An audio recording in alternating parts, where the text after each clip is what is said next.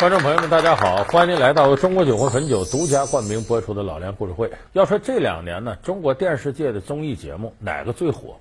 恐怕电视机前的观众朋友都会提到一档节目，那就是《中国好声音》。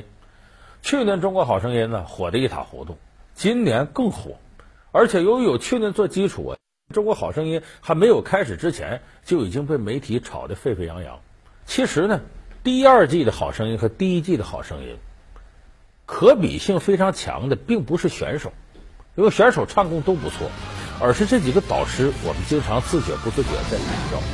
但你会发现，第二季《好声音》的导师呢，他有一种模式了，因为已经有迹可循了，所以现在我们看第二季《好声音》的导师呢，在点评选手的时候，你总能经常听到重复的话，就重复的次数最多的是汪峰。汪峰一开始都说什么？你站在这儿是因为什么？你有什么梦想吗？你的梦想是什么？嗯，现在你可以说说你的梦想吗？还有更大的梦想。我们我有一个问题，嗯，对不起，啊，也是我在这之前许多选手一定要了解的，就是你有什么梦想？我想再再说一点，再补充，再补充，要点名了是吧？来，就是我以为汪峰老师会问我梦想是什么。你现在已经被贴上标签了，你的梦想是什么？很多人一听就有点听着刺耳，为什么呢？这也太主旋律了，太主流了。